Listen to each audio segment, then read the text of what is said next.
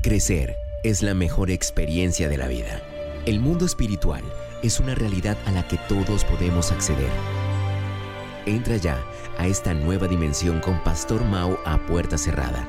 Verás lo que nunca han visto y oirás lo que jamás han escuchado.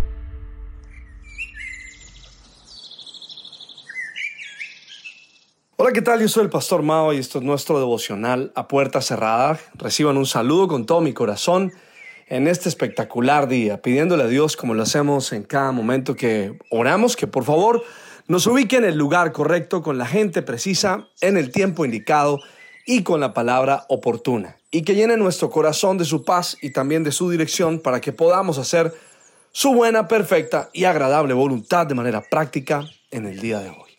Esta mañana me levanté pensando en nuestra semana de motivaciones correctas y las intenciones puras del corazón.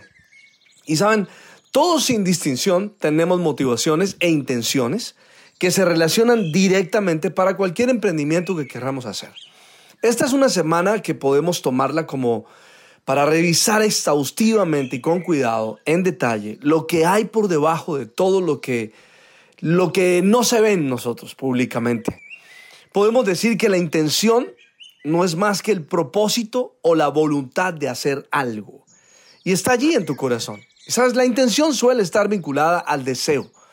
Ese deseo que motiva una acción y, no, no solamente a un resultado o a una consecuencia, sino más bien a una acción muy natural y muy genuina a partir de un deseo puro, digámoslo de esa manera. La intención de alguien e, e, es algo que no podemos ver al, al momento de actuar o hacer algo, pero sí podemos ver la intención al ver la satisfacción que se experimenta una vez alcanzado el objetivo. Es allí cuando la intención sale a la luz.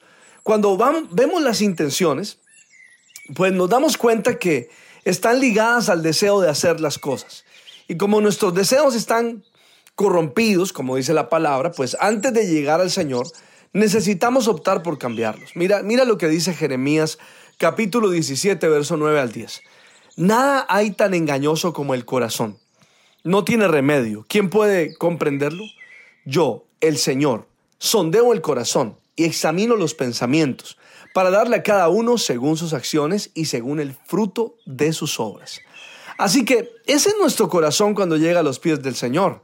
Un corazón engañoso que no tiene claridad en sus motivos y en, sus, en las buenas intenciones, pero que se da cuenta rápidamente que necesita un cambio. Y saben que no hay nada que revele más la condición del corazón que nuestras propias intenciones. Y las intenciones nos, nos dicen a nosotros mismos cómo está el corazón.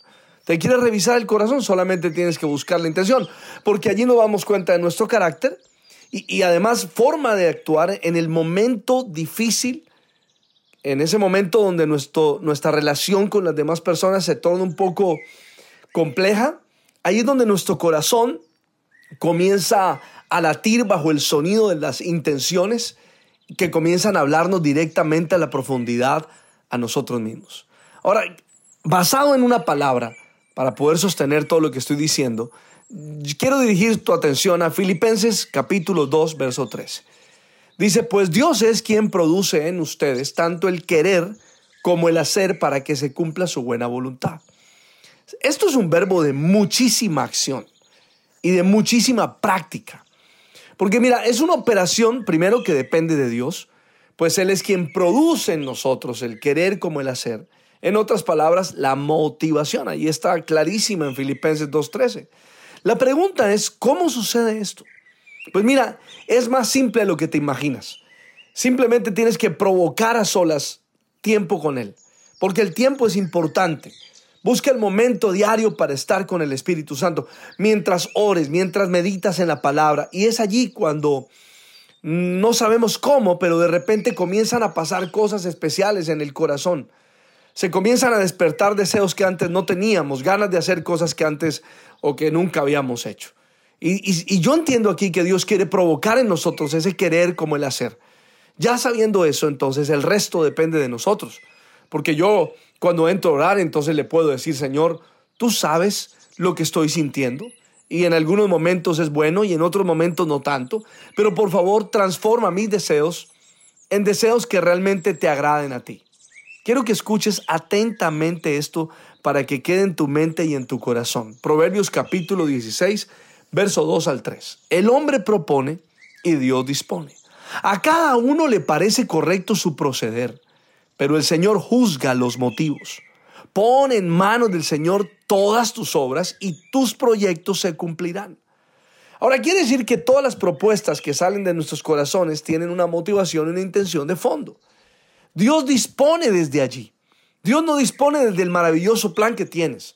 Dios no dispone de lo extraordinario de tu estrategia. De tu estrategia. Dios no dispone porque, porque muchos podrán trabajar en tu emprendimiento. Realmente, Dios dispone es por lo que Él ve tu motivación.